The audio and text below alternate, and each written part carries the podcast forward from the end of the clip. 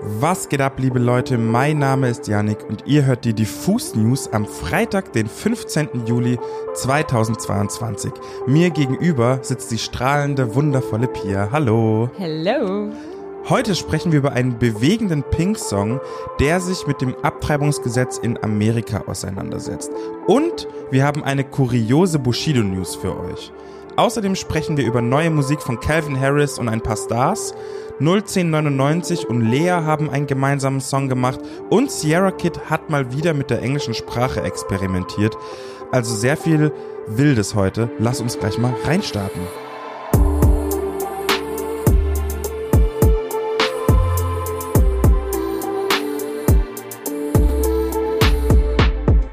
In einer anderen Folge haben wir ja schon darüber gesprochen, dass sich KünstlerInnen aus der ganzen Welt als Reaktion auf die Entscheidung des US-Gerichtshofs in Hinblick auf das Abtreibungsgesetz geäußert haben.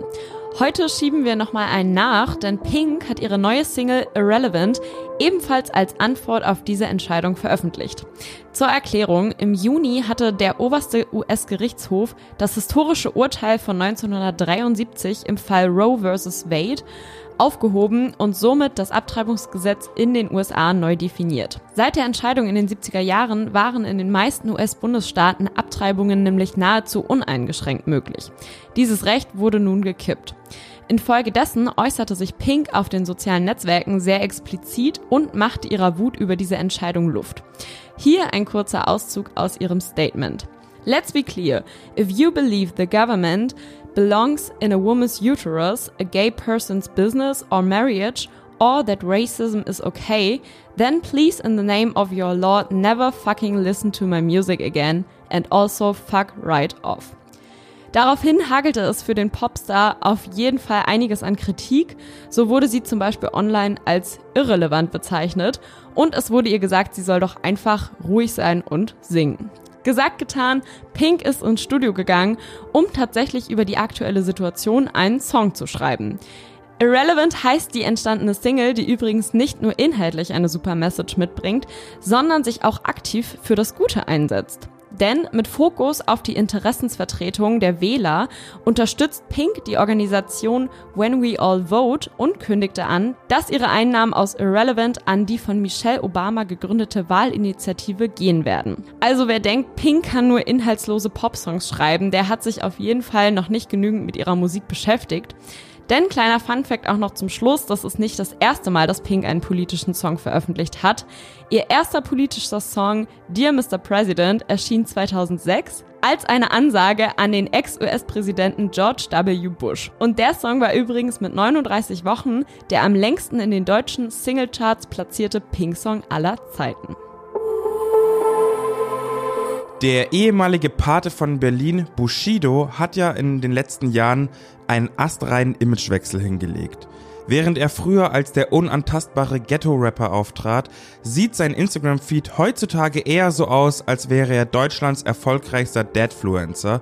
Kein Diss, keine Pointe, sondern einfach ein Rapper, der versucht, nach zig Medien und juristischen Skandalen in Würde zu altern.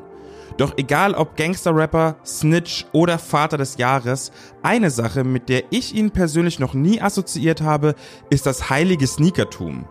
Scheinbar hat Shindy Bushido auf jeden Fall ordentlich Influence, was dieses Stylertum angeht.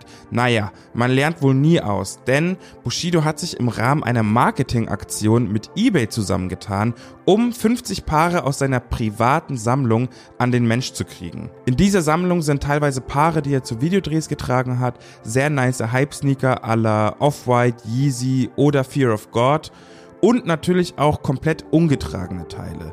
Warum wir darüber berichten? Einfach weil ich es sehr lustig finde, wie er in seiner Instagram-Story in seiner Garage vor 50 Schuhkartons dasteht und so eine klassische Influencer-Ansage macht ich habe die ganze Zeit einfach seine alten Lyrics im Kopf und denke mir, das sind doch einfach zwei komplett unterschiedliche Menschen. Aber egal, Hack ist Hack und die Schuhe sind teilweise wirklich nice und ich als Kenner kann auch sagen, dass sie ziemlich selten und teuer sind teilweise. Vielleicht kann man da auf jeden Fall Schnapp machen. Checkt bei Zeiten noch gern mal seine Story aus, falls ihr das auch irgendwie interessant findet oder vielleicht auf der Suche nach irgendwelchen nicen Virgil Abloh Off-White Nike Dunks habt. Kommen wir zum Release-Radar. Calvin Harris ist ja aktuell im Begriff, seine neue Funk Wave Bounces zu veröffentlichen. Der zweite Teil seines Erfolgsprojekts, auf dem er sonnige Sounds auf Stars aus verschiedensten Genres treffen lässt, läuft mit vollem Karacho an. Dua Lipa und Young Thug auf einem Song und 21 Savage auf so einem richtig chilligen Beat, den man so nicht für 21 Savage erwarten würde. Heute hat Calvin Harris die nächste Combo an den Start gebracht. Justin Timberlake, Halsey und Pharrell liefern auf Stay With Me eine neuzeitliche Disco-Funk-Nummer, die einfach nur für die Hüften gemacht ist. Bisschen Four to the Floor, viel Melodie, bisschen Abtempo und drei Stimmen, die an sich schon unfassbares Hitpotenzial haben. Dann noch dieser Calvin Harris typische Bounce und fertig ist der eingängige Sommerhit. Gönnt euch in diesem Sinne auf jeden Fall mal Stay With Me, wenn ihr Bock auf Spaß, gute Laune und einfach seichte, eingängige Musik habt. Normalerweise sind 01099 ja für absolute Sommerhits und gute Laune Feelgood Deutschrap bekannt. Außerdem dafür, dass sie den Durstlöscher als Trendgetränk 2021 etabliert haben und die Festival Campingplätze 2022 von schnellen Brillen bevölkert werden. Doch in ihrer aktuellen Single gibt es einen kleinen Mood Change. Eigentlich, so heißt ihr neuer Song, ist nämlich eine emotionale Klavierballade, für die sich die Jungs aus Dresden Lea an die Seite geholt haben. Ein schlauer Schachzug, denn Popballaden mit Gänsehautfaktor sind so gesagt ja Leas Spezialgebiet. In eigentlich geht es darum, wie es ist, wenn man eine Person wirklich gut kennt und nicht nur die äußere Hülle, die vielleicht nur als Schutz nach außen hin dient, sieht. Außerdem geht es darum, empathisch zu sein und der anderen Person ein gutes Gefühl zu geben. Vor allem aber erzeugen Sachi, Gustav und Lea dieses intime Gefühl von Verständnis und dass sie genau mit dir, also dem Hörer selbst, reden. Gebündelt wird das natürlich in der Zeile Du bist schön, auch wenn du es gerade nicht glaubst. Eine Zeile, die wir alle bestimmt schon mal hören mussten, um weiterzumachen. Also, wenn ihr mal wieder eine feste Umarmung braucht, dann hört euch doch heute mal eigentlich von 01099 und Lea an. Und achtet an der Stelle gern mal auf den Anfang des Songs, denn vielleicht hört ihr da ja auch eine Parallele zu einer sehr bekannten internationalen Klavierballade. Jede und jeder, der den Film If I Stay oder auf Deutsch Wenn ich bleibe gesehen hat, der wird den Song mit Sicherheit kennen. Sierra Kid hat schon in der Vergangenheit immer wieder mit der englischen Sprache in seiner Musik herumgespielt. Dabei ist zum Beispiel Living Life in the Night mit seiner teuersten und sehr talentierten Sherry Moya entstanden. Ein düsteres, melodisches Rap-Duett, das mittlerweile über 138 Millionen Klicks holen konnte. Auf locker. Seit ein paar Wochen bringt das TFS-Oberhaupt wieder Musik in englischer Sprache raus. Zuletzt kam zum Beispiel Washer mit Wi-Fi's Funeral raus, der ja schon ganz früh mit XXX Tentation Musik gemacht hat. Die Meinungen über die mittlerweile acht Songs auf Englisch sind jedenfalls gespalten. Die einen meinen, dass man den deutschen Akzent zu sehr raushört, die anderen feiern diese Neuorientierung bedingungslos ab und Sierra Kid selbst hat das Gefühl, dass seine englischsprachige Musik einfach viel weniger Menschen interessiert interessiert. Letzterer Meinung muss ich auf jeden Fall vehement widersprechen. Ich persönlich finde es nämlich sehr spannend zu sehen, wie sich seine Art zu schreiben verändert mit der jeweiligen Sprache. Klar hört man hier und da seinen Akzent heraus, aber das stört mich überhaupt nicht, weil musikalisch funktioniert das trotzdem sehr gut und weil er gefühlt einfach ganz anders an die Parts und die Lyrics rangeht und irgendwie weniger verkopft klingt, als er sonst vielleicht manchmal ist, wenn er auf Deutsch textet. Schließlich ist Sierra Kid nach wie vor einer der begnadetsten Schreiber überhaupt. Ich bin jedenfalls gespannt, wie lange er diese neue Schiene auf Englisch durchzieht und ich bewundere den Mut, trotz diesem ganzen Gegenwind da so konsequent zu bleiben und den eigenen Film durchzuziehen.